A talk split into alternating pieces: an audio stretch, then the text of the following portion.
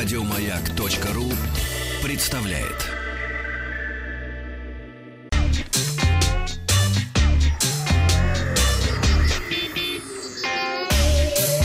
Страна транзистория. Ведь оно как, бывают новые новости, бывают э, старые старости. Сегодня начнем со слухов. Аналитическая компания TrendForce поделилась информацией о новых айфонах, презентация которых должна состояться этой осенью. Компания подтверждает появившиеся ранее слухи о том, что Apple выпустит сразу три новых модели. Это две э, модели с OLED-дисплеем, это попроще, с диагональю 5,8 и 6,5 дюйма, и, вернее, наоборот, OLED это подороже. А более дешевая 6-дюймовая LCD-модель, которая, по слухам, получит 3 гигабайта оперативной, 64 64 или 256 встроенной памяти. Цена стартует от 700-750 э, 50 долларов. Ну а старшие а, модели с OLED-дисплеем получат 4 гигабайта оперативной, 64, 256 или 512 встроенной памяти. Они поступят в продажу по цене 900, 950 и 1000 долларов соответственно. Ожидается, что наследник iPhone 10 будет стоить дешевле, чем стоит сейчас оригинальная десятка.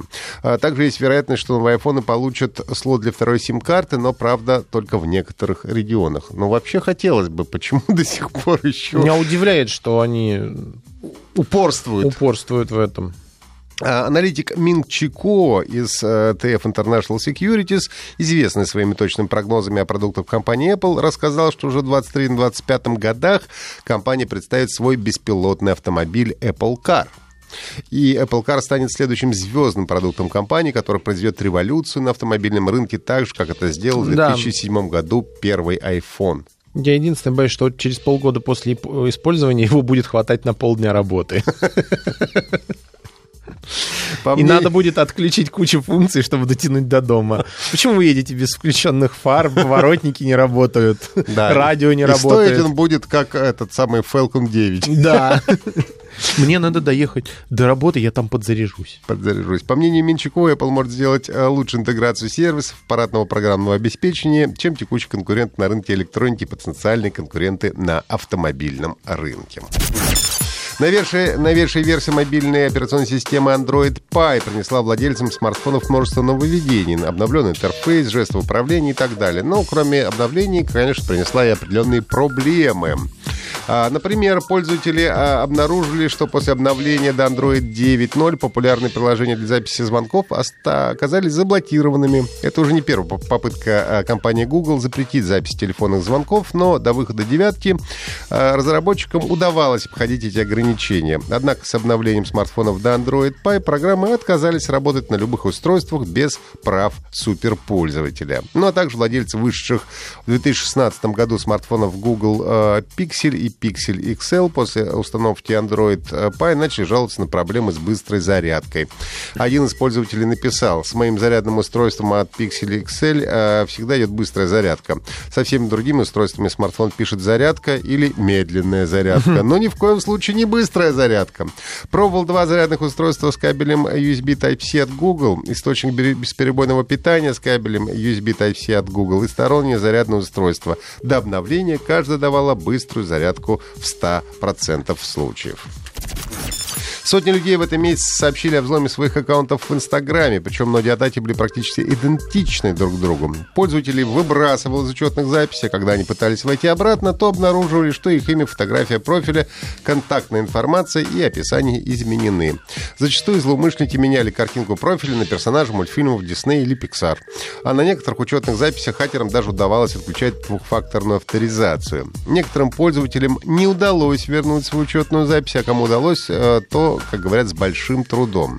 А, на это представитель Инстаграм а, прокомментировал ситуацию следующим образом. Когда мы узнаем, что аккаунт был взломан, мы закрываем к нему доступ и предлагаем владельцу пройти процесс восстановления, чтобы он мог сбросить пароль и предпринять другие необходимые меры по защите аккаунта.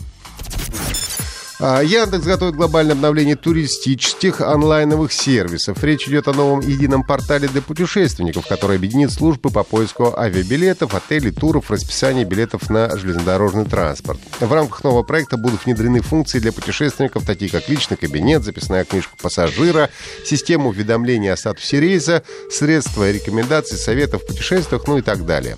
Правда, участники рынка скептически замечают, что проект универсального портала туристических туристической направленности может столкнуться с рядом трудностей, поскольку путешественники используют мобильные приложения для решения конкретных задач. Ну, например, бронируют отели на Booking.com, покупают железнодорожные билеты на Тутуру или на сайте РЖД, ищут рестораны на TripAdvisor или Foursquare и так далее. А будут ли они все это искать в одном месте, пока вопрос остается открытым. Вышло седьмое дополнение к получившей мировое признание MMORPG World of Warcraft от Blizzard Entertainment. Седьмое? Battle for Azeroth. Да, седьмое. Его выход знаменует начало... Установить аккаунт, что ли, посмотреть. Э, ну, сколько уже лет? 11 игре, как минимум, если Да не я больше. знаю. Четыре года, четыре года как не играю в нее. Выход знаменует начало новой полномасштабной войны между Альянсом и Ордой. Игроки со всего мира сойдутся в бескомпромиссной схватке за возможность вершить будущее Азерота. А, Демонстрирует Тони почти 25-летней истории двух фракций и их конфликта. Дополнение Battle for Azeroth заставляет игроков задуматься над тем, что же это действительно значит сражаться за Альянс или Орду, сказал Майк Морхайм, генеральный директор и соучредитель Blizzard Entertainment. Дополнение доступно как в стандартном, так и deluxe издании. В комплект любого издания Battle for Azeroth входит услуга мгновенного повышения уровня персонажа до 110 которая позволит э, сразу же без промедления отправиться в бой.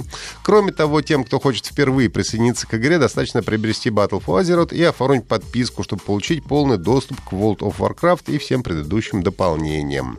А также разработчики игры совместно с социальной сетью ВКонтакте выпустили приложение, с помощью которого до 29 августа пользователи сайта могут указать в своем профиле, за какую фракцию в игре они сражаются, за Альянс или в Орду. Так А ты-то играл? Заходи в ВКонтактик. Нет, это пока что единственная игра Blizzard, в которую я не играл. Да?